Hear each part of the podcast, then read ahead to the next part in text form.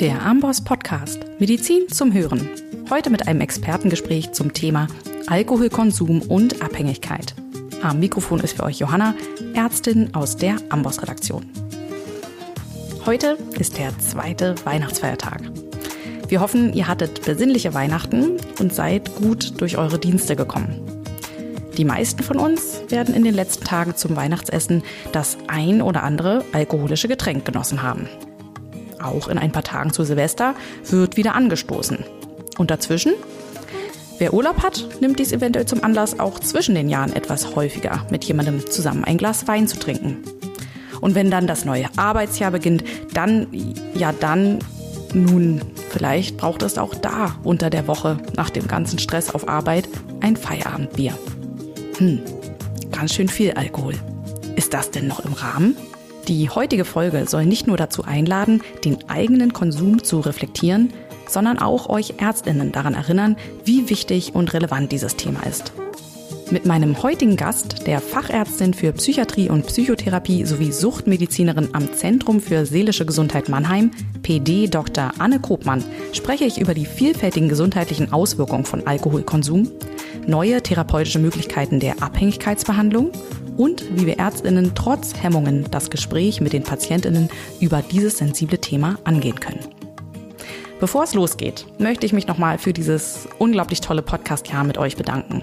Eine Million Mal wurden unsere Folgen von euch gehört und viele nette E-Mails haben uns erreicht. Wir freuen uns auf 2022 mit euch. Und jetzt geht's los. Ich freue mich, dass sie mir heute zugeschaltet ist, Dr. Anne Kopmann aus Mannheim. Herzlich willkommen. Ja, vielen Dank für die Einladung. Frau Dr. Kopmann, in Deutschland sind ja nur knapp drei Prozent Abstinenzler, trinken also gar keinen Alkohol. Die überwältigende Mehrheit trinkt also mehr oder weniger regelmäßig und die meisten werden gar nicht darüber nachdenken, ob ihr Konsum ein Problem sein könnte. Alkohol gehört in unserer Gesellschaft irgendwie zum Leben dazu. Aber wie oft ist er denn tatsächlich problematisch? Haben Sie da Zahlen für uns? Ja, also Alkohol ähm, begleitet uns alle in unserem Leben ähm, in vielen, vielen Situationen. Und wir haben aber in Deutschland ähm, circa 10 Millionen Menschen, die zumindest ähm, in einer bestimmten Art und Weise ein Problem haben mit ihrem Alkoholkonsum. Nicht alle sind gleich abhängig, aber ähm, haben ein alkoholbezogenes Problem. Von diesen 10 Millionen betreiben circa 7 Millionen einen riskanten Alkoholkonsum. Das heißt, sie konsumieren mehr als das, was die WHO als noch ähm, risikoarmen Konsum ähm, bezeichnet. Das sind bei Frauen 12 Gramm Reinalkohol pro Tag und bei Männern ähm, 24 Gramm Reinalkohol pro Tag. Und wir haben ähm, circa 1,6, 1,7 Millionen Menschen, ähm, die in Deutschland einen schädlichen Alkoholgebrauch betreiben. Das heißt, sie haben ähm, durch ihren Alkoholkonsum schon entweder psychische oder körperliche Folgen erlitten. Und nochmal ungefähr die gleiche Anzahl an Personen ähm, leiden unter einer Alkoholabhängigkeit. Also wirklich ein immenser ähm, Satz oder viele Personen, ein Achtel der Gesamtbevölkerung Deutschlands, ähm, ich denke, das ist doch sehr ausschlaggebend dafür, dass unsere Gesellschaft ähm, sich vielleicht über den Alkoholkonsum Gedanken machen sollte. So ist es. Und ähm, wir haben es beide angedeutet, es ist halt irgendwie bei uns in unserer Gesellschaft eigentlich eben nicht gang und gäbe, dass wir uns darüber Gedanken machen, weil es eben so eine hohe Akzeptanz erfährt. Es ist ja geradezu anerkannt, Alkohol zu trinken. Es gibt kaum eine Situation, die keinen Anlass zum Trinken darstellt, ob es jetzt der Geburtstag ist, eine Betriebsfeier oder wie jetzt zu Weihnachten. Das Glas Wein oder Bier gehört irgendwie dazu und wird irgendwie gar nicht hinterfragt, weil es eben alle machen. Wie ist es denn dazu gekommen und warum ist die gesundheitsschädliche Wirkung bei uns so dermaßen unterschätzt? Naja, wir sind ja eine ähm, Gesellschaft ähm, hier in Deutschland, aber auch in gesamt Westeuropa, die ähm, eine sehr kulturelle Beziehung auch zu Alkohol entwickelt haben. Alkohol ähm, war schon in früher Zeit eben eine Möglichkeit, ähm, wo, was man trinken konnte, was weniger gefährdend war als jetzt beispielsweise verseuchtes Trinkwasser als es noch keine ähm, so gute Kanalisationssituation gegeben hat. Alkohol war aber auch schon früh ähm, in unserer Gesellschaft ein Genussmittel, was auch für Wohlstand stand, was gerade die Reicheren auch konsumiert haben und was irgendwie für Wohlempfinden und ähm, Wohlstand und ähm, gesellschaftliche Anerkennung stand. Und wir sehen das heute in der Gesellschaft ja immer noch, Sie haben es erwähnt, ähm, ganz viele gesellschaftliche Anlässe sind mit Alkoholkonsum verbunden und derjenige, der nicht ähm, trinken möchte, aus welchem Grund auch immer, ähm, der ist eigentlich immer in dieser Rechtfertigungssituation. Im Großen, auf Empfängen beispielsweise, aber auch im Kleinen innerhalb der Familie kann man sich das gut vorstellen. Sie haben die Weihnachtsfeier, äh, das Weihnachtsfest erwähnt, ja. Es ist immer eine Frage dessen, man muss immer eine Erklärung dafür liefern, warum man nicht trinkt. Ja, die Erfahrung, muss ich sagen, muss ich auch persönlich hier bestätigen, dass immer derjenige im Freundeskreis, der sagt, er trinkt nicht, wird gefragt, warum denn nicht und ist irgendwas oder da wird jetzt eine Schwangerschaft vermutet. Dabei kann es nicht einfach den Grund geben, man möchte darauf verzichten, weil es eben halt auch für die Gesundheit besser ist. Ja, dazu kommen wahrscheinlich auch noch ein paar Aspekte der Infrastruktur hier bei uns, ähm, wo Alkohol angeboten wird, wie es angeboten wird. Das uneingeschränkt geworben werden darf für Alkohol. Vielleicht haben wir nochmal die Möglichkeit, später darüber zu diskutieren. Das fände ich ganz ähm, spannend. Wir wollen nochmal auf den Alkoholkonsum zu sprechen kommen. Sie haben ja schon eine Alkoholmenge genannt, die die WHO definiert, ab welcher der Konsum kritisch ist. Vielleicht können wir das nochmal übersetzen in eine Glas Bier oder Weinmenge. Das haben wir zwar alle schon gehört, aber es ist immer gut, es sich wieder in Erinnerung zu rufen. Und vielleicht auch nochmal darüber sprechen, muss es jetzt zwingend diese Menge täglich sein? Oder was ist, wenn ich diesen, diese Menge auf ähm, zweimal in der Woche verteilen darf? Ist das in Ordnung? Ist das genauso wie halt dieses kleine Glas Bier am Tag? Das ist eine ganz spannende Frage, die im Prinzip jeder Student stellt. Ähm, wenn ich in meinen ähm, Medizinstudien ähm, äh, Lehrveranstaltungen bin, da Stichwort Partykonsum, kann ich mir also sozusagen mein Alkoholkontingent für die Woche aufsparen. Und da kann man dazu sagen, ähm, dass kann man nur ein Stück weit tun, weil natürlich die Leber ähm, das, den Alkohol verarbeiten muss. Und wenn ich jetzt quasi mir das Ganze ähm, am Stück trinke und alles auf einmal trinke, dann sind natürlich die Kapazitäten ähm, der Verarbeitung in der Leber auch ähm, auf eine andere Art und Weise gebunden, als wenn ich das verteilt auf mehrere Konsumtage tue. Und ähm, vielleicht dazu nochmal, Sie wollten ja auch eine Hausmarke haben, ähm, was das jetzt an Alkoholmenge betrifft. Also wir können uns das ungefähr so vorstellen, bei den Männern ist es 0,6 Liter Bier pro Tag und bei den Frauen ist es dann eben logischerweise die Hälfte also 0,3 Liter Bier, also gar nicht mal so große Mengen. Ähm, und wir können uns ähm, das Ganze auch ähm, so nochmal anschauen, dass natürlich auch äh, psychologische Gewohnheiten dazugehören. Also dieses Rauschtrinken am Wochenende hat nicht nur was mit körperlicher Überforderung oder anderer körperlicher Situation ähm, zu tun, mit der wir uns da auseinandersetzen müssen in der Leber, sondern auch die psychologischen Komponenten, die dabei sind, die natürlich bei Rauschtrinken, Stichwort Kontrollverlust, auch eher zu einem problematischen Alkoholkonsum ähm, eben führen. Und mit dem Kontrollverlust verbunden natürlich vielleicht auch psychische und ähm, soziale Folgen. Also von daher, das Aufsparen auf zwei Konsumtage ist natürlich schon ähm, etwas, was sich viele wünschen würden, gerade die jüngere Generation, die, der Partytrinker, aber was man ähm, nicht so äh, eins zu eins tun kann. Ja, das ist auch wichtig zu behalten, vielleicht auch für das Anamnesegespräch, dass man eben nicht, wenn die Patientin eine Alkoholmenge pro Woche vielleicht angibt, dass man das nicht eben durch sieben teilt und dann alles in Ordnung, sondern vielleicht nochmal genau nachfragt. Es bestehen ja auch immer noch Vorurteile über das Bild des Alkoholikers oder äh, der Person, die zu viel Alkohol trinkt. Die Zahlen haben wir schon gehört, aber wie sieht es mit der Epidemiologie aus? Sind es wirklich nur die sozial Schwachen, die hier betroffen sind, wie gemeinhin geglaubt wird? Mhm. Das ist eine Frage, die man sich ja sehr häufig so in der Laienpresse auch ähm, stellt. Da ist dieses klassische Bild des ähm, wohnsitzlosen Alkoholabhängigen, der verwahrlost irgendwo in der Ecke sitzt und wenn wir nett sind, geben wir dem mal irgendwie einen Euro. Und ähm, wenn nicht, dann gehen wir einfach nur äh, mit einem wertlosen Gedanken vielleicht an diesem, an dieser Person vorbei. Und das ist aber viel, viel zu eng gegriffen und viel zu stereotyp, dieses Bild des Alkoholikers. Denn alkoholbezogene Störungen sind in allen gesellschaftlichen Schichten ähm, kommen sie vor und sind sie vorhanden.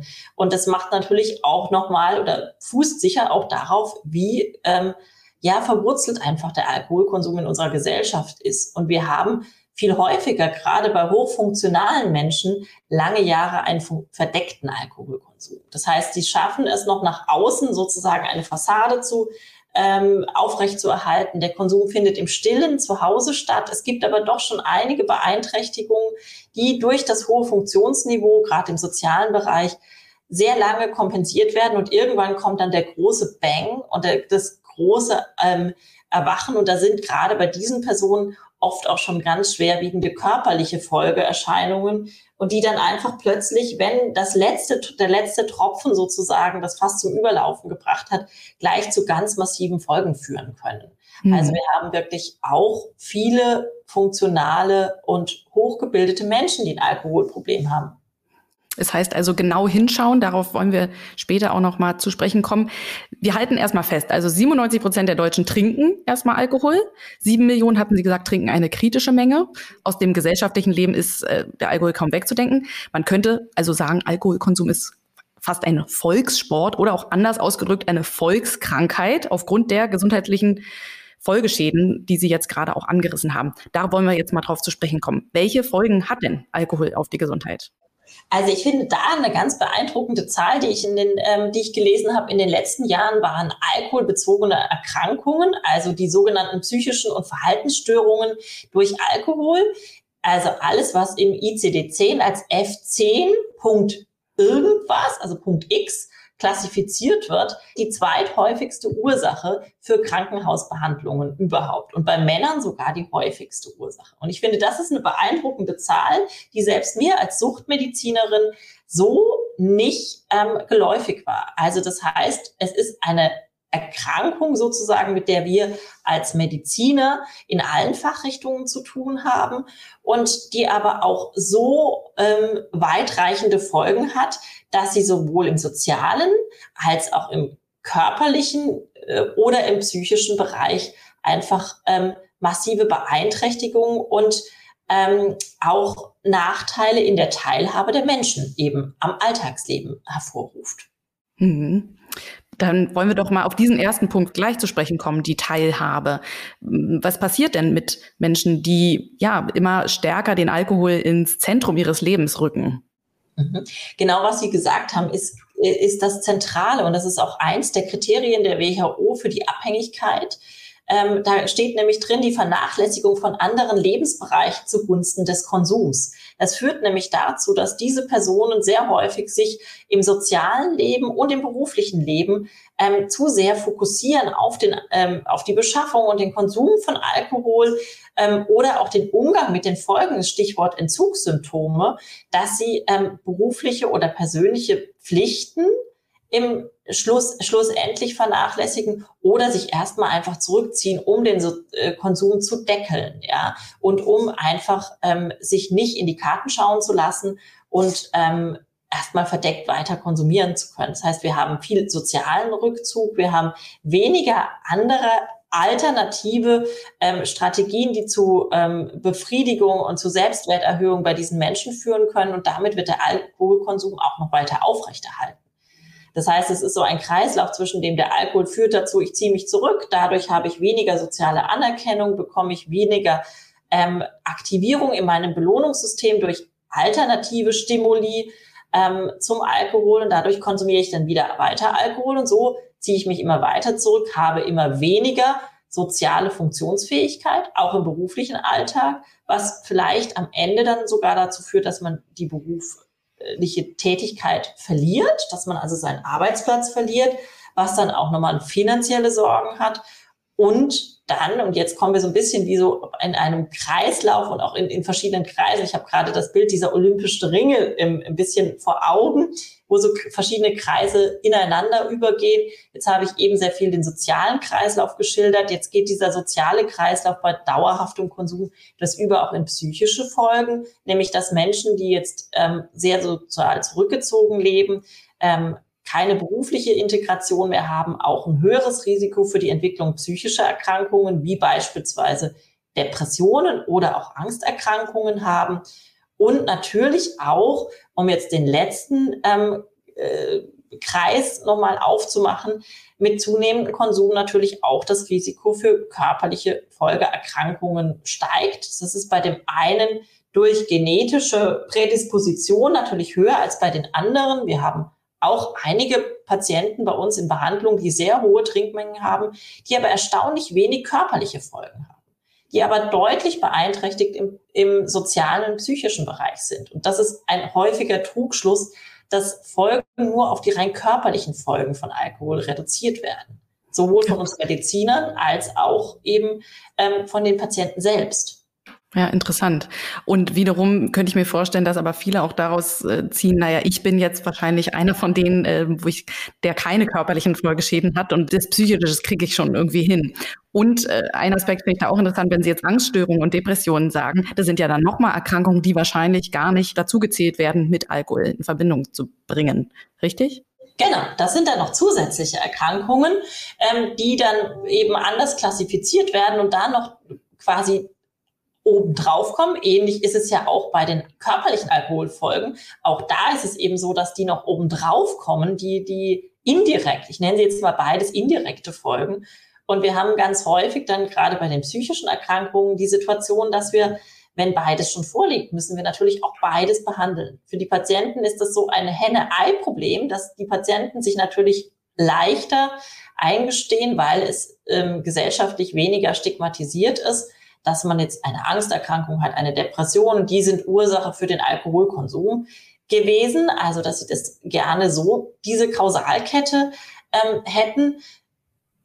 Das ist meistens, wenn man sich das so biografisch anguckt, eher andersrum gewesen. Meistens, nicht bei allen, aber bei den meisten. Ähm, macht aber für die Behandlung am Ende wenig Unterschied, weil es ist eigentlich egal, was war zuerst da. Wenn ich am Ende beide Erkrankungen habe, muss ich irgendwie damit arbeiten, dass ich beide Erkrankungen auch behandle. Mhm.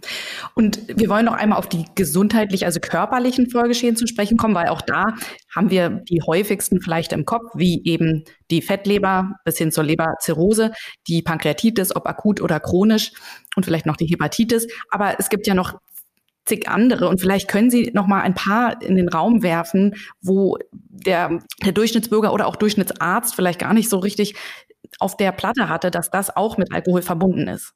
Mhm. Also was sehr, sehr häufig, was im Prinzip quasi fast 100 Prozent all unserer Patienten haben, wenn sie ähm, zu uns stationär kommen, sind ähm, Entzündungen des Magens, also Gastritiden und Ösophagitiden. Wir haben sehr viele Patienten, die im Prinzip in den Wochen, bevor sie zur Aufnahme kommen, eigentlich fast täglich Erbrechen haben aufgrund von ähm, Gastritiden und aufgrund von ähm, Ösophagusentzündungen. Ähm, das ist, finde ich, sehr, sehr unterschätzt, weil es einfach zu in der Folge dann wiederum auch zu Elektrolytverschiebungen bei den Patienten kommt ähm, durch dieses Erbrechen oder auch dadurch, dass sie einfach durch die viele Übelkeit, mit denen sie zu kämpfen haben, wenig normale Nahrung zu sich nehmen und deswegen einen sehr ungesunden Lebensstil sozusagen ähm, ja betreiben. Und wir haben aber auch einen ganzen Bereich, den ich selbst lange unterschätzt habe, nämlich den Bereich von den ähm, Krebserkrankungen.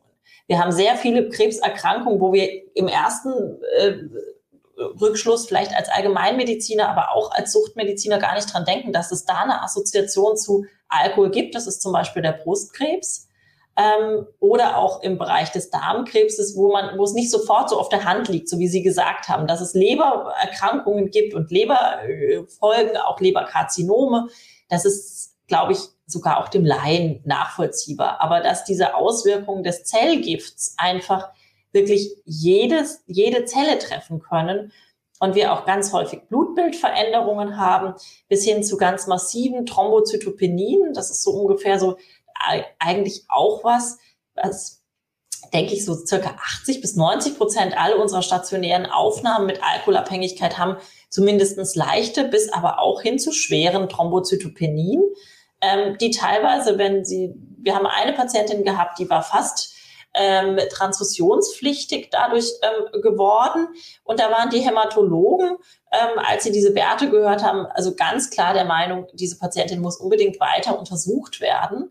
Ähm, also da muss unbedingt weiter Diagnostik gemacht werden. Das ist sicher was Hämatologisches. Die Patientin hat sich dann zunächst geweigert, ähm, sich verlegen zu lassen ähm, in die innere Medizin.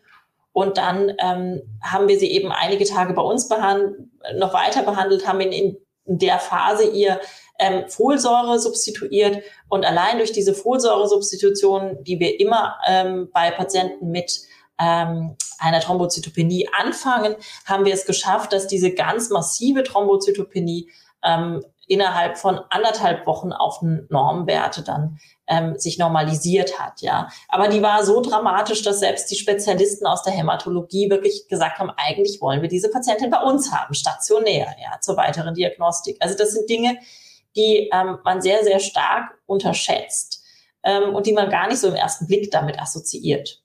Ja, umso wichtiger eben auch da in der Anamnese genau hinzuschauen, nicht über die Frage rüberspringen aus ja, Hemmungen, die wollen wir auch gleich noch angehen, weil es eben halt ja auch ja immer wiederkommen kann, wenn wir dieses Problem nicht angehen. Dann ist das ja einfach nur symptomatische Behandlung, was Sie jetzt besprochen haben. Wie sieht es denn mit der Wirkung auf das ZNS aus? Auch in Anbetracht der Tatsache, dass zum Beispiel bei Jugendlichen gerade noch äh, sie im Wachstum befindlich sind und diese Gruppe eben auch so gerne die Alkoholmenge eben auf einmal in der Woche am Wochenende verteilen möchte. Wie sieht's da aus mit dem Alkohol?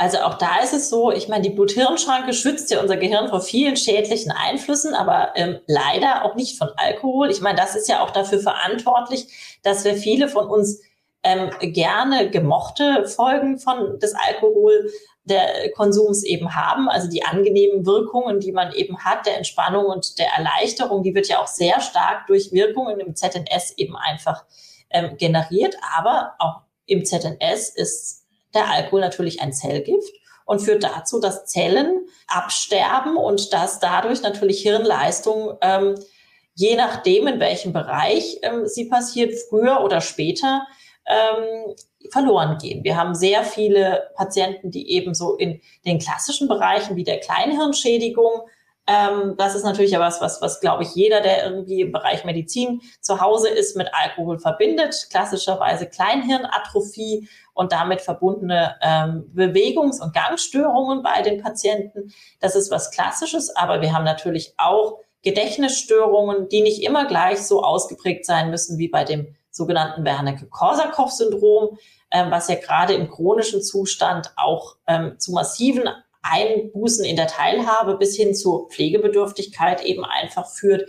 Ähm, aber wir haben auch in anderen Bereichen des ZNS Alkoholwirkungen und auch einen Teil der depressiven Symptomatik, die wir infolge von regelmäßigem Alkoholkonsum führen, entsteht ja durch die Wirkung des Alkohols im ZNS und durch die daraus resultierende Ungleichgewichtssituation von Neurotransmittern. Ja.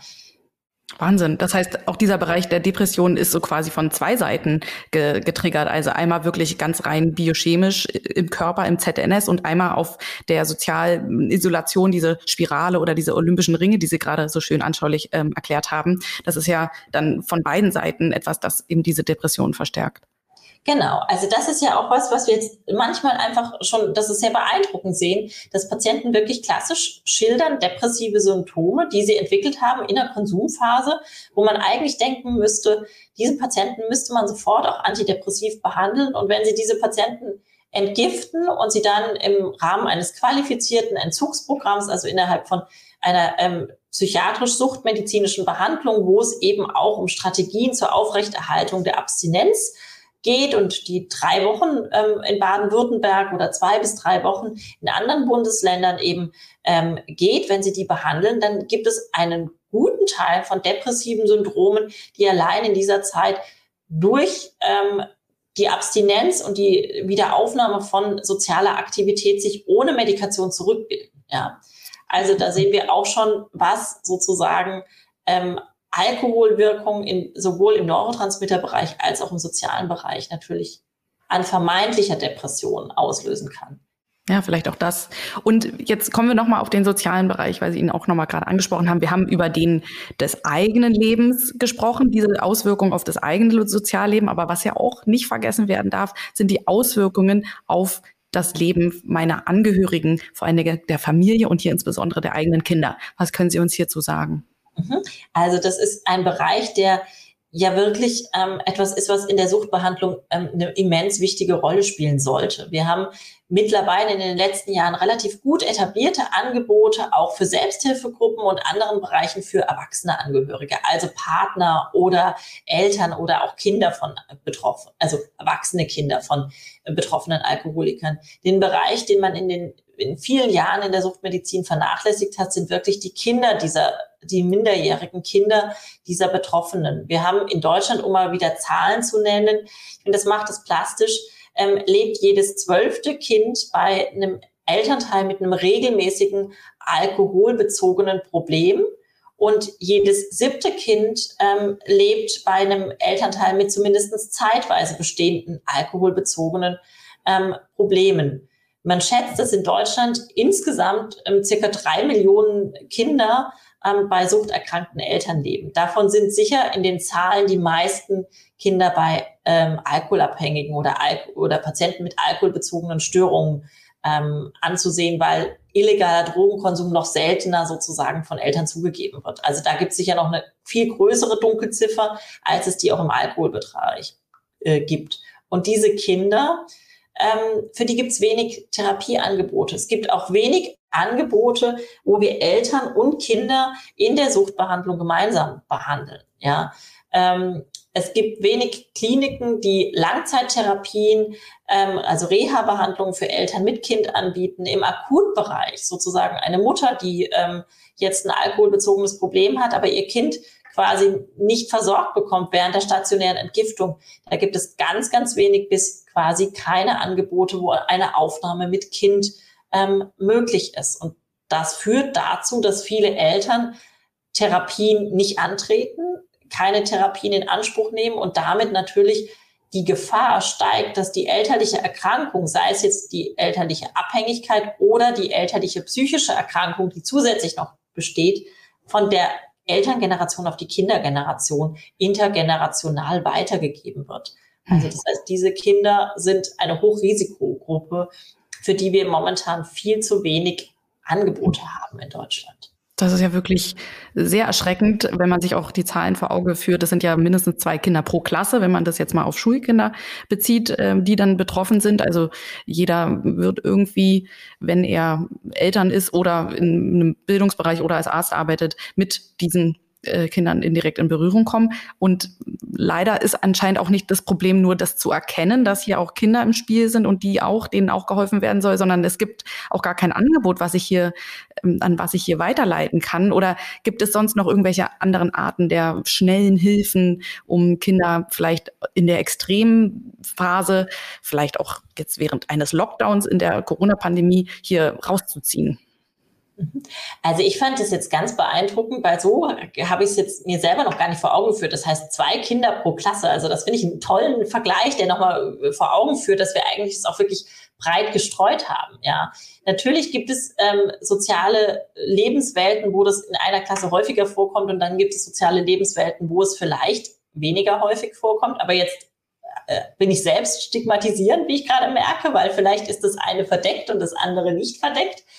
Ähm, aber zu der Frage, es gibt einige wirklich sehr, sehr gute Angebote in Deutschland auch, aber sie sind häufig wenig bekannt. Ähm, auch wenig bekannt ähm, unter Ärzten, auch unter Psychiatern. Es kann da hilfreich sein, Kontakt aufzunehmen mit dem Versorgungssystem der Jugendhilfe, also Stichwort Jugendämter. Jugendämter haben häufig eine ganz gute Übersicht an Beratungsangeboten, ähm, die es in ihrem ähm, Einzugsbereich sozusagen gibt für Familien mit psychischen Erkrankungen oder Kontakt aufzunehmen zu den örtlichen Suchtberatungsstellen, denn auch die haben entweder selbst Angebote oder ähm, kennen die Angebote einfach, die vor Ort gemacht sind.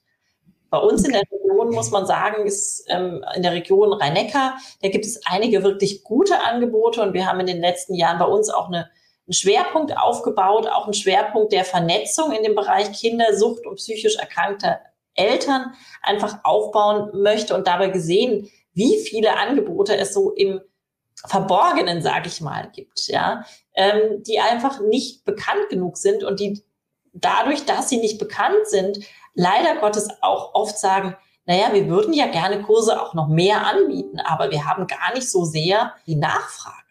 Oder ja. es ah. scheitert an so, an so ganz banalen Dingen. Es gibt eine Kindergruppe für Kinder, die wirklich ein tolles Programm macht.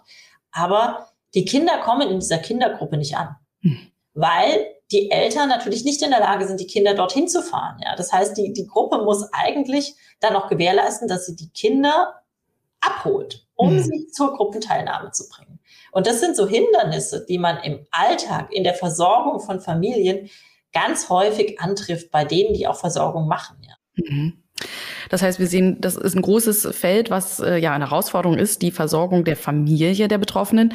Wir wollen jetzt nochmal zurückspringen auf die Versorgung des Einzelnen, der eben ja der Patient hier ist oder vielleicht jetzt noch nicht Patient.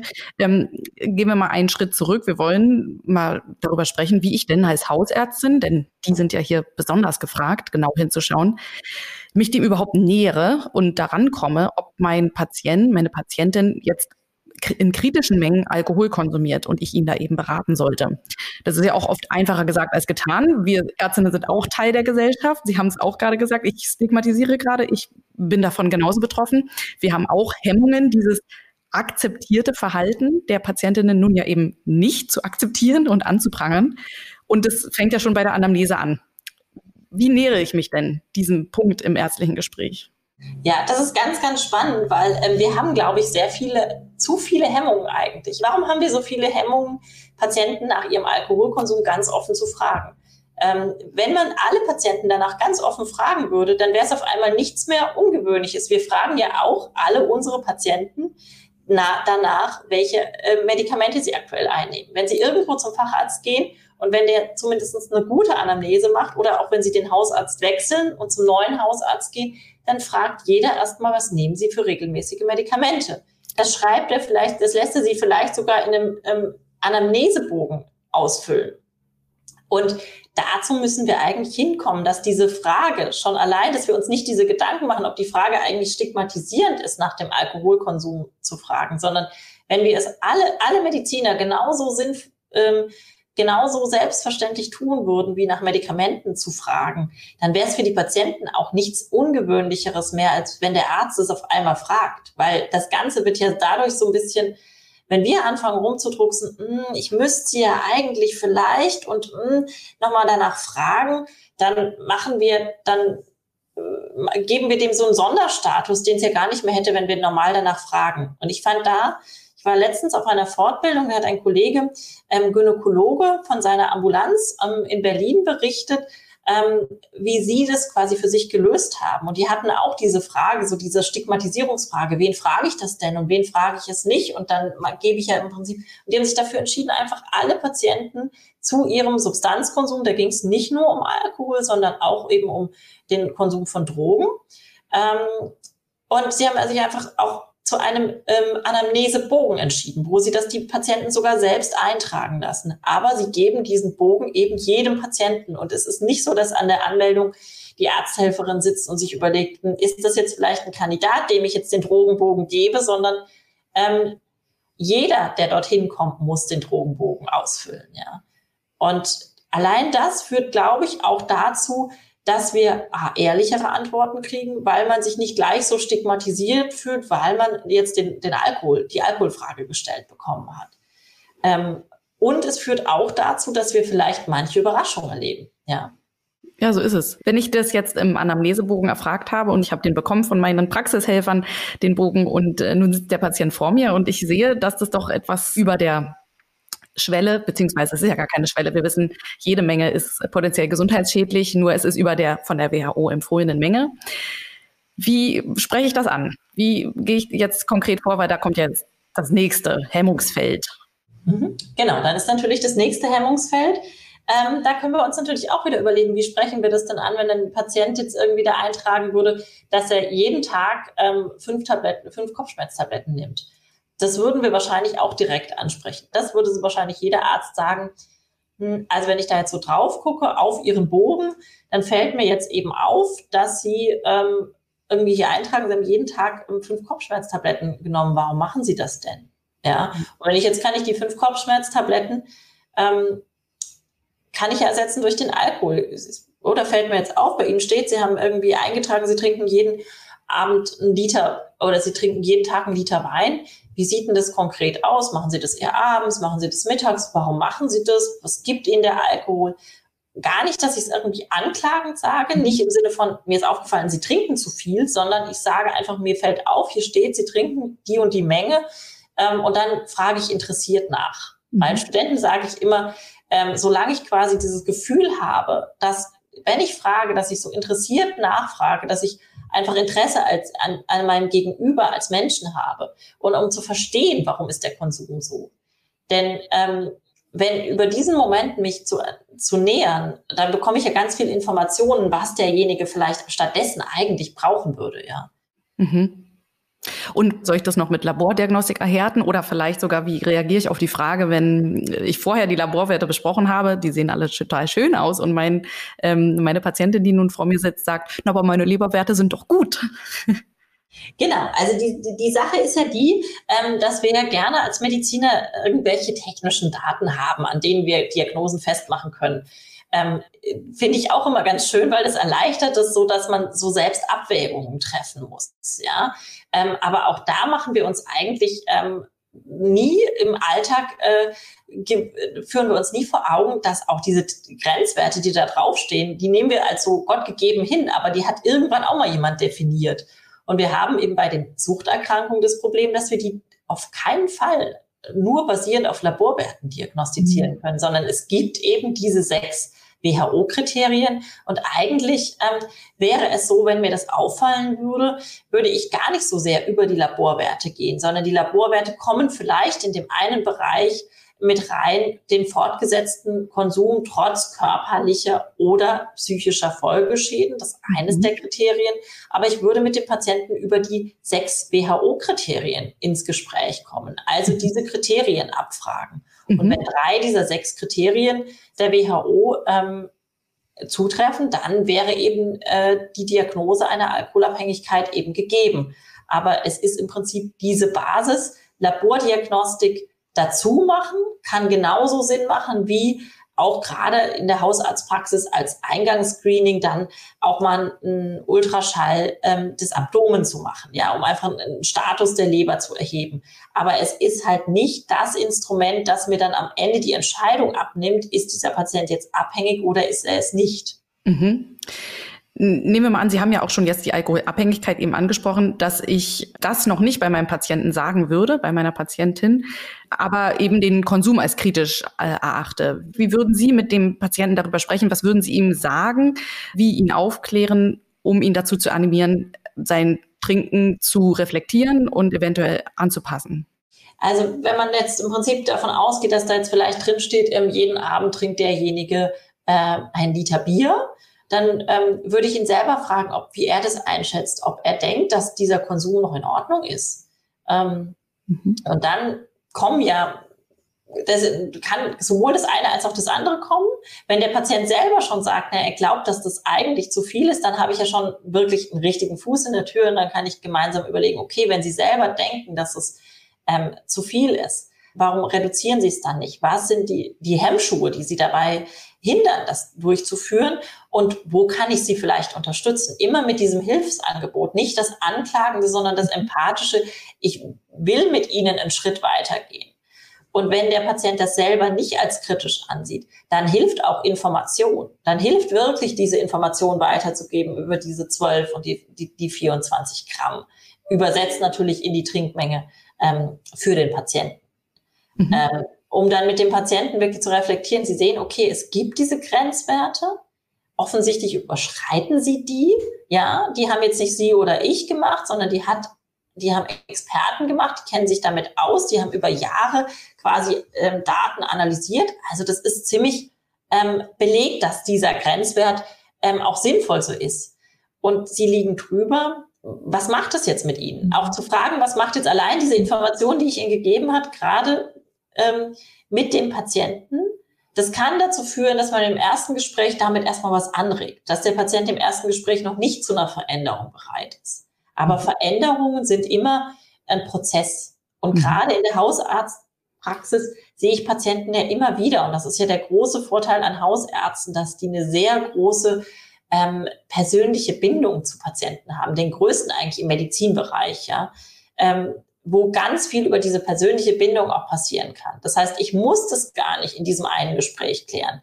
Denn wahrscheinlich konsumiert der Patient jetzt nicht erst seit ein paar Wochen. Also das ist kein akuter Notfall, ja. Mhm. Das ist keine äh, Aortendissektion, wo ich sofort handeln muss, sondern es reicht vielleicht, wenn ich im ersten Gespräch ähm, einen, einen kleinen Peak sozusagen setze, ein, ein Nachdenken in Gang setze und einen Veränderungsprozess, wenn der Patient noch nicht so weit ist, im nächsten Termin, warum auch immer er kommt, nochmal darüber zu reflektieren, einfach nochmal nachzufragen, ja. Mhm. Auch zu überlegen, ob ich diesen Anamnesebogen bei, bei regelmäßigen Patienten, ob ich mir da nicht in meiner eigenen Praxis eine Routine ähm, angewöhne, dass ich alle Vierteljahr den Patienten das ausfüllen lasse, ja. Also ich muss jedes Vierteljahr, wenn ich zu meinem Zahnarzt gehe, zur professionellen Zahnreinigung, reichen die mir immer noch mal den Anamnesebogen vom letzten Mal und fragen, hat sich da was verändert? Das kann ich ja genauso auch mit dem Anamnesebogen in der Hausarztpraxis machen. Ja, das machen die Arzthelferinnen beim Einchecken sozusagen. Ja, ähm, wäre ist eine Frage, ähm, die man, die man so etablieren kann und dann hat man wieder auch so ein Momentum, wo man sehen kann, okay, vielleicht hat sogar meine erste kleine Nadelstich, den ich gesetzt habe, eine Veränderung ähm, herbeigeführt und wenn noch alles gleich ist, kann ich da wieder dran, dran anknüpfen und kann so langsam eben mit dem Patienten mich heranarbeiten. Toll. Ja, das sind doch super praktische Tipps auch für die Gesprächsführung. Ich merke, ich spreche mit einer Fachärztin für Psychiatrie und Psychotherapie. Ähm, schon allein diese paar Fragen, die Sie hier wirklich explizit aufwerfen, die man die Patientinnen fragen sollte. Ich glaube, das haben viele Ärztinnen in ihrer Ausbildung, in ihrer Weiterbildung nicht gelernt. Stichwort Gesprächsführung, gute Kommunikation. Vielleicht sollten da auch mehr Schulungen passieren. Also es war, fand ich wirklich sehr hilfreich. Jetzt wollen wir noch mal weiter sprechen und über diesen Alkoholiker, den Alkoholabhängigen, den ich mir jetzt rausgefischt habe durch die Kriterien. Drei von sechs hatten Sie gesagt, müssen erfüllt sein, der WHO-Kriterien. Ich denke, für viele ist das ja dann auch direkt auch wieder so eine Stigmatisierung, wenn ich ihm die Diagnose aufdrücke quasi. Und jetzt fragen sie sich als erstes direkt, oh Gott, das bedeutet jetzt, dass ich vollständig auf Alkohol verzichten muss. Und es ist eine unglaublich großer Berg, eine unglaublich große Hürde, die da vor ihnen steht. Das galt ja auch lange als einzige Behandlungsmöglichkeit und Weg aus der Sucht, diese absolute Abstinenz. Und leider sind in Deutschland nur, wenn ich das richtig gelesen habe, zehn Prozent der Alkoholabhängigen in einer Suchtbehandlung. Und da könnte eben die Stigmatisierung und dieser große Berg, diese große Schwelle, jetzt zum völligen Verzicht überzugehen, ein Grund dafür sein. Und eine mögliche Alternative ist ja das reduzierte Trinken. Und den Behandlungsansatz gab es ja vor etwas mehr als 20 Jahren schon mal und jetzt kommt er wieder auf. Denn die Anzahl der Studien hierzu ist gewachsen und die Lage sieht ganz erfolgsversprechend aus. Können Sie uns das einmal vorstellen? Sehr gerne. Also es ist ja so, ähm, äh, ich bin jetzt seit zwölf Jahren in der Suchtmedizin äh, tätig und als ich angefangen habe, auch hier am Institut, da war das noch so ganz klar, dass im Prinzip alles, was es so in der Suchtwelt sozusagen gab, die Ausrichtung eigentlich hatte, ähm, abstinenzorientiert zu sein. Also es waren so ein paar Exoten, aber die wurden eher so belächelt. Und ähm, was wir einfach, was man sich auch, glaube ich, sehr gut vorstellen kann, ist, wenn Sie einem 25-Jährigen oder einem 35-Jährigen die Diagnose ähm, Alkoholabhängigkeit geben und damit verbunden ihnen dann auch gleich sagen, so, und das im Prinzip ist jetzt, eigentlich machst du jetzt eine Therapie und dann wirst du, bis du 90 bist, ähm, nie wieder Alkohol trinken können, dann ist es sehr, sehr abschreckend, weil das eine Riesenhürde ist, weil Patienten oft ein gutes Gespür dafür haben, was sie selbst leisten können, ja. Und vielleicht sagen die sich dann, naja, das ist wie wenn ich jetzt gegen Usain Bolt anfange zu laufen. Ja, ähm, das werde ich nie schaffen, dass ich genau gleich schnell wie der ähm, laufen kann. Oder ich werde auch nie so gut ähm, im Fußball sein wie Lewandowski, ja. Und dann trete ich doch lieber gleich gar nicht an, um den Vergleich mit ihm ähm, aus dem Weg zu gehen, weil ich weiß, ich kann eigentlich nur scheitern. Und das führt dann dazu, dass Patienten nach der Diagnose einer Alkoholabhängigkeit ähm, auch die Tendenz haben können, ähm, wenn man ihnen nur abstinenzorientierte Therapien anbietet, sie das sich aber gar nicht vorstellen können, dann erstmal auf Tauschstation gehen und entweder das ähm, den Kontakt zumindest zu mir als behandelnden Arzt abbrechen, aber vielleicht sogar auch zum gesamten Gesundheitssystem und dann der Konsum eher noch weiter eskaliert. Und das sind Situationen, die hochgefährlich sind. Und in solchen Situationen ist das Ziel des reduzierten, kontrollierten Trinken, wobei ich das reduzierte Trinken als Begriff ähm, sinnvoller finde, ähm, etwas, was die therapeutische Lücke reduzieren kann. Also wir werden damit mehr Menschen in Therapie bekommen können. Das hat auch ein Positionspapier der Deutschen Dachgesellschaft Sucht ähm, 2019 ähm, so auch zum kontrollierten und reduzierten Trinken ähm, propagiert. Es ist nicht das primäre Ziel, was wir anstreben, weil wir einfach wissen, dass die Abstinenz ähm, einfach der sicherere Weg ist, ähm, Folgeschäden zu verhindern. Das heißt, im Prinzip ist immer noch das primäre Therapieziel Abstinenz, aber als sekundäres Therapieziel für diejenigen, die sich es noch nicht noch oder nicht vorstellen können oder die es einfach auch nicht erreichen können. Ja, ich kann ja mir auch den Chronik, chronischen Alkoholiker vorstellen, der einfach immer wieder zu den Entgiftungen kommt und der einfach es überhaupt nicht schafft, ja, der aber einen reduzierten Konsum zumindest im Sinne der Harm Reduction einigermaßen aufrechterhalten kann. Ja, dass man dieses als sekundäres Therapieziel auch offiziell akzeptiert, ja, und dass es auch offiziell sozusagen anerkannt ist. Entweder als Zwischenziel, was ich dann nutzen kann, in dieser Phase des reduzierten Konsums mit dem Patienten weiter daran zu arbeiten, auch wirklich später eine Abstinenz anzustreben oder eben als dauerhaften Harm Reduction Ansatz. Mhm. Die Zahlen sind gut, ähm, mhm. die, die, ähm, die auch Langzeitstudien oder die Daten mit, mit längerer Nachbeobachtungszeit ähm, liefern. Es gibt ähm, beispielsweise eine Studie aus den Niederlanden, die ich zitieren möchte, die hat eine Beobachtungszeit von 36 Monaten gehabt. Und ähm, da war es so, dass es Patienten waren, die sozusagen aus eigener Motivation ähm, einen reduzierten Konsum angestrebt haben. Und mit reduziertem Konsum ist gemeint, ähm, die Konsummengenreduktion unter diese vorhin genannten kritischen Grenzwerte von eben 24 Gramm bei Männern, Alkoholkonsum pro Tag und 12 bei Frauen, ähm, dass sie die Trinkmenge darauf beschränken konnten, täglich nicht mehr als diese Menge zu trinken. Und die hat man 36 Monate nachbeobachtet und hat gesehen, dass davon ein ähm, sehr großer Anteil es geschafft hat, innerhalb dieser 36 Monate kontinuierlich ähm, unter diesem Schwellenwert auch zu bleiben es funktioniert auch. Klar kann man jetzt sagen, drei Jahre ist jetzt dann doch noch nicht wirklich eine richtige Langzeitbeobachtung, aber halt auch mit, ähm, nicht so eine kurze Studiendauer, wo man sagen muss, das kann noch gar keine Langzeiteffekte. Ja, wir können es ja auch vergleichen vielleicht mit den Zahlen der absoluten Abstinenz. Also mein Stand, Wissensstand ist, dass für über zwölf Monate durchhalten die absolute Abstinenz tun gerade mal 20 Prozent. Das ist sehr abhängig, das ist ein gemittelter Wert, den Sie, den Sie nennen. Das ist sehr, sehr abhängig von der Therapieform. Diejenigen, die natürlich das, sage ich mal, voll ausgebaute äh, Therapieprogramm durchlaufen haben, haben höhere Werte, nämlich die quasi einen qualifizierten Entzug gemacht haben als Akuttherapie und im Anschluss noch eine Rehabilitation. Die haben höhere Werte, wohingegen diejenigen, die nur eine reine körperliche Entgiftung gemacht haben, deutlich niedrigere Werte haben. Ja, mhm. also dieser gemittelte Wert von 20 Prozent, ähm, der ist schon sehr realistisch und der ist schon, ähm, sehr gut. Und das sehen, da haben Sie völlig recht. Wenn man das dem gegenüberstellt, ähm, dann ist das reduzierte Trinken ein Behandlungsansatz, den man einfach nicht, ähm, den darf man nicht verneinen, dass es wichtig ist, dass es den gibt. Mhm. Und Sie haben ja gesagt, das kann ja auch ein Zwischenziel sein. Das muss ich ja vielleicht nicht anfangs dem Patienten, der Patientin verraten, dass es das Zwischenziel ist, sondern gucken, ob er sich in, im Laufe der Zeit als ein Kandidat für den ersten Therapieerfolg doch entpuppt.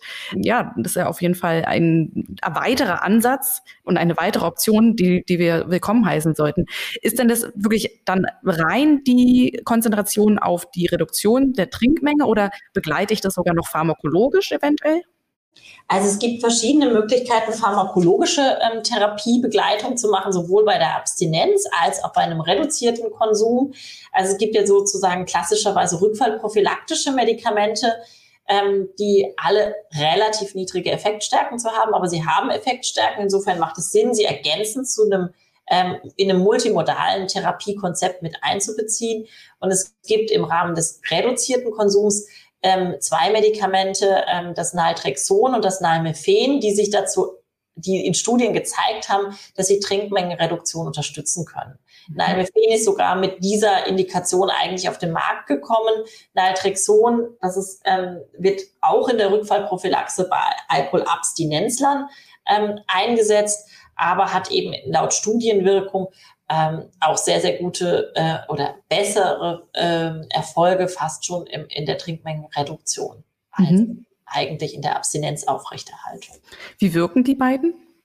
Die wirken beide über das Opioid-System, also sind beide Opioid-Antagonisten, also einem einer der wichtigen Botenstoffe für die positive Wirkung von Alkohol im Belohnungssystem ist ja das endogene Opioidsystem. Und ähm, dort wirken sie antagonistisch beziehungsweise partial antagonistisch. Jetzt haben wir darüber gesprochen, dass es wirklich eindeutig Vorteile gibt, zumindest diese Alternative auszuprobieren. Gibt es denn auch Nachteile oder sagen wir mal Red Flags meines äh, meiner Patientin, wo ich sagen sollte, hm, hier probiere ich das lieber nicht, weil das kann nach hinten losgehen? Mhm. Also eine klassische Red Flag ist wirklich, ähm, wenn die somatischen Folgeerkrankungen so ausgeprägt sind, dass ich ähm, davon ausgehen muss, dass die Harm Reduction einfach nicht mehr greifen kann, die ich mit einem reduzierten Konsum ähm, quasi erreichen ähm, kann. Das ist eine klassische Red Flag. Ähm, so, ich sag mal so ein bisschen eingeschränktere Kontraindikationen muss man sich überlegen. Ist es realistisch? Gerade Patienten ähm, mit sehr, sehr hohen Trinkmengen tun sich oft schwerer, ähm, diesen reduzierten Konsum wirklich in den, im klassischen Ausmaß aufrechtzuerhalten. Und bei denen ist es manchmal hilfreich, dem reduzierten Konsum vorwegzuschalten, eine komplette Entgiftung, also nicht aus dem akuten Gesamtkonsum, aus dem normalen Konsum langsam zu reduzieren, sondern den Break zu machen, eine Entgiftung vorzuschalten und aus dem Nullkonsum in den reduzierten Konsum überzugehen, wenn der Patient sich eben das Abstinenzsein nicht vorstellen kann. Ähm, das wäre sozusagen etwas, was man bei Menschen mit hohem ähm, Trinkkonsum ähm, beachten sollte, ähm, wenn man jetzt in ähm, das reduzierte Trinken übergeht.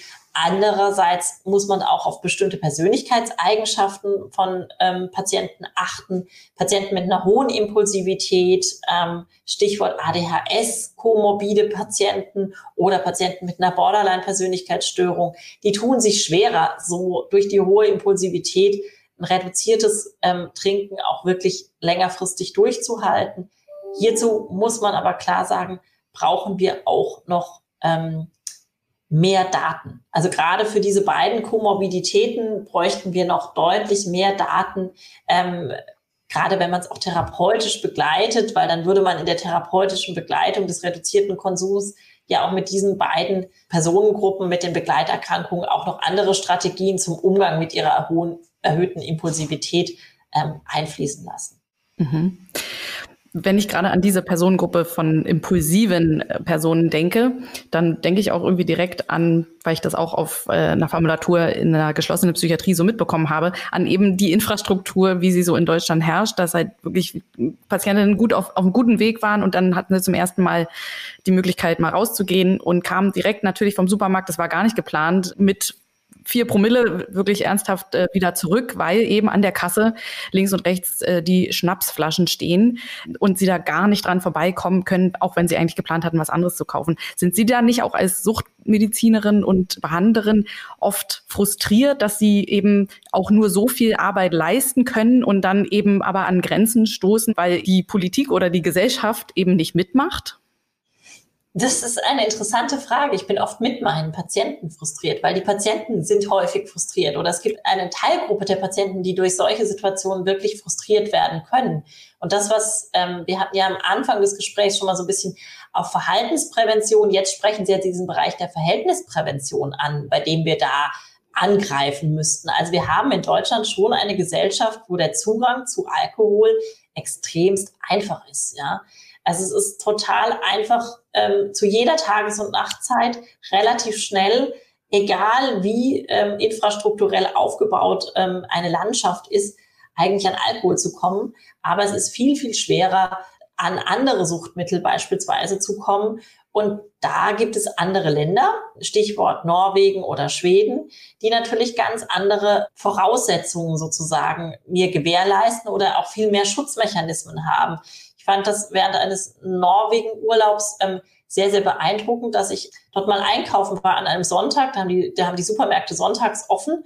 Und ich habe mich gewundert, warum haben die hier Bereiche in diesem Laden, die abgedeckt waren mit Decken.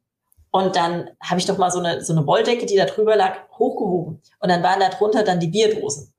Und das fand ich ganz spannend und habe mit der Verkäuferin dann darüber gesprochen. Also es ist so, dass in Norwegen ja sowieso nur ein bestimmter Anteil von Alkoholika, also nur die mit relativ niedrigen Volumenprozenten frei verkäuflich in den normalen Supermärkten sind und dass sonntags dort auch ein Verkaufsverbot ist. Und das ist natürlich was ganz Spannendes, wenn man sich überlegt, wie leicht sie hier auch an Autobahnraststätten an Alkohol beispielsweise kommen, wo man sich ja genau fragt, wo, wer genau braucht warum an Autobahnraststätten Alkohol. Ja, so ist es. Ich habe auch gelesen von einer, ich, ich meine, es war in der Region äh, Niedersachsen irgendwo, von einem Projekt, wo wirklich mal für eine kurze Zeit eine Einkaufseinschränkung, eine äh, Einschränkung des Alkoholverkaufs, und zwar in der Nacht eingeführt wurde und eben auch an Tankstellen. Sie sagen, warum muss überhaupt an Tankstellen Alkohol verkauft werden? Und dann haben sie das aus irgendeinem Grund, wahrscheinlich Regierungswechsel, ja gestrichen und schwupps ging die Zahlen der Einlieferung in die Notaufnahme wirklich signifikant hoch in diesem Kreis. Ich weiß nicht, ob Sie davon auch gehört haben. Äh, hatte ich jetzt noch nicht gehört, aber finde ich spannend, finde ich ganz spannend. Das zeigt ja, es sind ja genau diese Dinge. Also wir wissen im Prinzip, die Risikosituation ist der Abend. Ist ja auch so Stichwort Party. Ähm, Stichwort Intoxikation, Stichwort gerade junge Konsumenten. Da haben wir ja wieder ähm, auch die Problematik, inwiefern wird eigentlich der Jugendschutz eingehalten. Ähm, jetzt wirklich beim Verkaufen von Alkohol, das ist doch sehr, sehr unterschiedlich, äh, je nachdem, wie ähm, verantwortungsbewusst der einzelne Verkäufer ist. Aber die Strukturen, die das kontrollieren, ähm, die sind ja doch sehr, sehr gering. Also da ähm, ist ganz viel und Jugendliche haben auch wenig Möglichkeiten, auch schon vor der Pandemie ähm, gehabt, sozusagen, sich irgendwo zu treffen, ohne dass sie da irgendwas konsumieren mussten. Ähm, viele Dinge sind auch einfach teuer und dann, ist dieser Partykonsum dessen, ich kaufe mir billigen ähm, Mixgetränke in irgendwelchen Discountern und dann treffen sich auf Parkbänken, ist leider etwas, was, was für Jugendliche, was ja nachvollziehbar ist, wenig Geld vorhanden. Kino ist sehr, sehr teuer im Verhältnis zu dem, ähm, wie man den Abend dann ähm, dort verbringen kann. Also das sind so Bereiche, wo man sich viele Gedanken auch nochmal über Verhältnisprävention auch machen kann. Auch ähm, in, wurde ich letztens mal gefragt, ja, es ist ja im Prinzip so, natürlich das billigste Getränk, diese Gesetzgebung gibt's ja, das billigste Getränk muss immer ein nicht alkoholisches sein, aber das sind ja alles Schlupflöcher. Dann machen sie halt 0,2er Wasser, was halt billiger ist als das 0,5er Bier und dann haben sie das schon erreicht haben aber ja nicht, also sie haben ja noch nicht mal die gleiche Trinkmenge, die sie dann trinken können, ja. So ist es. Ich habe auch gelesen, dass eben Alkohol im Verhältnis immer billiger wird, weil es gar nicht mit der Inflation mitgeht, die wir in den letzten Jahren hatten. Das ist ja auch wirklich ein Punkt, das schreit ja danach, dass hier die Politik eingreifen muss.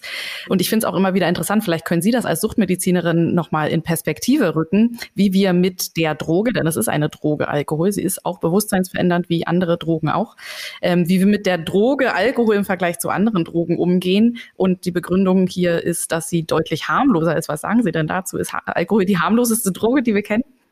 Ähm, oh, das ist jetzt eine, eine, ist ja gerade finde ich auch eine interessante und ganz spannende Frage. Jetzt kriegen wir gerade eine neue Bundesregierung, die eine Cannabis-Legalisierung macht. Ja, ähm, ganz oft. Ich bin ja froh, dass Sie mich das jetzt nicht so fragen ähm, direkt, da, dass ich nicht direkt dazu was sagen muss, was ich zu Cannabis-Legalisierung versus Alkohol sehe. Aber ich finde, wir müssen uns, wenn wir diese Diskussion führen, der Folgen immer vor Augen führen, wirklich welche Droge führt zu welchen ähm, ähm, Folgen. Also sprich, wie viel Tote haben wir durch welche dauerhaften ähm, längerfristigen Folgeschäden ähm, haben wir durch den Konsum dieser Droge. Und ich finde schon die ähm, ganz am Anfang gezeigte Zahl, dass wir einfach die häufigsten ähm, Krankenhausdiagnose bei Männern der Alkohol, Alkohol assoziiert ist, macht doch deutlich, dass wir Alkohol unterschätzen und dass wir Alkohol eigentlich anders bewerten müssen.